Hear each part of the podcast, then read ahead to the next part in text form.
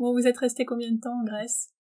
En Grèce, on a dû rester presque trois mois parce qu'on est arrivé à Patras, euh, qui est au nord du Péloponnèse. On a fait tout le tour du Péloponnèse et ensuite on est remonté euh, sur le continent jusqu'au Météore. Puis après, on a, on a fait la route jusqu'en Turquie. Donc on a vraiment fait quasiment tout le tour de la Turquie, de la Grèce. C'était un beau périple. Ah oui. Bah raconte-nous un peu quand même les quelques étapes euh, sympas. Là, le temps était meilleur, j'imagine. Alors ouais, alors on est arrivé en plus en, Italie, je crois que dans notre dans notre on avait dû prendre la neige une semaine avant de partir et on arrive en Grèce et c'était presque l'été quoi, il faisait chaud, enfin c'était un, bon printemps on va dire hein, et on était fin février.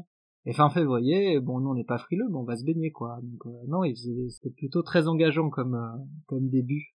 Donc on a fait, on est parti sur notre tour du Péloponnèse et et là, on était content parce que le Péloponnèse, c'est euh, quand même assez, euh, assez ah sauvage. il y a des magnifiques montagnes, il y a des beaux villages, mais en même temps, il y a des, pas mal, beaucoup, beaucoup d'espaces naturels. Et du coup, euh, on s'est vraiment plu. Quoi. On a fait vraiment tout le tour. On a fait tous les doigts du Péloponnèse.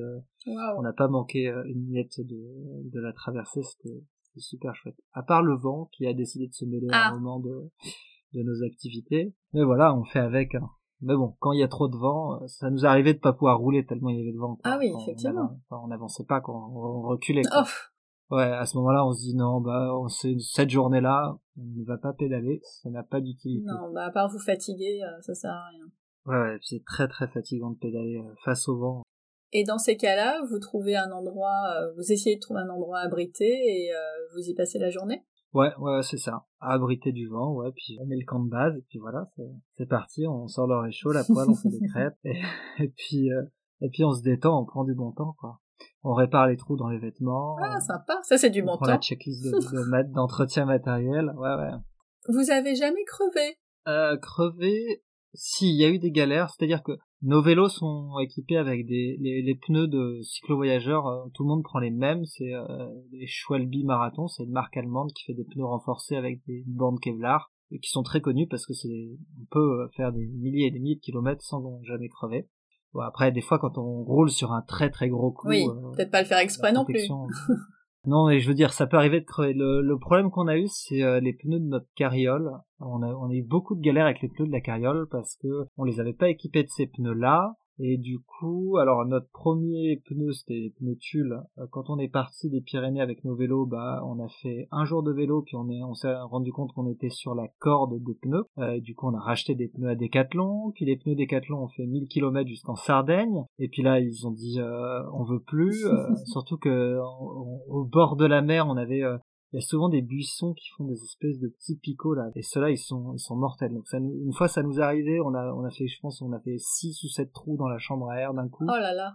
Et, euh, et voilà. Et du coup on rachetait à chaque fois des pneus euh, chinois euh, de mauvaise qualité qui font pas plus de 1000 km et du coup ça c'était euh, c'était un peu notre galère la carrière du coup quand on s'est arrêté en Sicile on, a eu le temps de commander des, des, des pneus Schwalbe marathon pour notre carriole et voilà, cela ils nous ont un peu plus duré. Donc hmm. bon choix. C'était un peu moins stressant, quoi. Ouais, bon choix. Après, le problème de ces carrioles, c'est qu'elles ont tendance à avoir un peu un défaut de parallélisme sur les roues, un peu comme on pourrait voir sur les, les, les fauteuils roulants euh, qui n'ont pas les roues parallèles complètement, quoi. Et du coup, euh, elles s'usent, enfin les pneus s'usent beaucoup plus vite que sur des vélos euh, qui n'ont pas ces, ces forces de traction là, quoi. C'est quoi les endroits que vous avez préférés en Grèce? Parce que vous en avez tellement vu que euh, Fais-nous rêver un peu.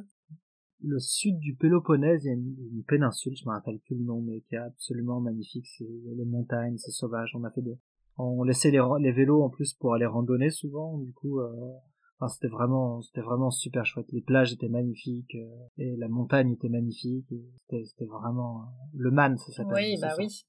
Et après, l'autre endroit qu'on a adoré en Grèce, c'est les météores. En plus, on avait fait un bon crochet pour aller jusqu'au au météore. Et on était vraiment content de le voir en vrai parce que bon, on voit toujours ces images de monastères euh, perchés sur euh, sur ces pitons rocheux et, euh, et, et le voir en vrai, c'est quand même c'est une autre dimension quoi. Même si le la, zone est assez petite géographiquement où il y a ces formations géologiques, Et ces, ces temples, enfin, c'est, c'est vraiment fabuleux, quoi. On se demande comment ils sont allés construire ces monastères perchés là-haut. c'est, euh, c'est dingue. Ouais. Même moi qui fais de la montagne, je, je me sentirais pas très bien perché là-haut, quoi. Oui, dans le Magne, il y en a, euh, il y en a un ou deux qui sont euh, aussi à flanc de montagne, enfin un truc, euh, des trucs improbables. les météores, je connais pas, mais j'ai vu les photos et voilà, c'est c'est fou, c'est fou, c'est vraiment un endroit qu'on a envie de voir en vrai, je crois. Ah ouais, ouais, ah, c'est vraiment super quoi. On a on n'a pas visité les monastères, mais mais juste balader au pied et puis. Oui, juste les voir, c'est déjà bien. C'est vraiment super. Ouais.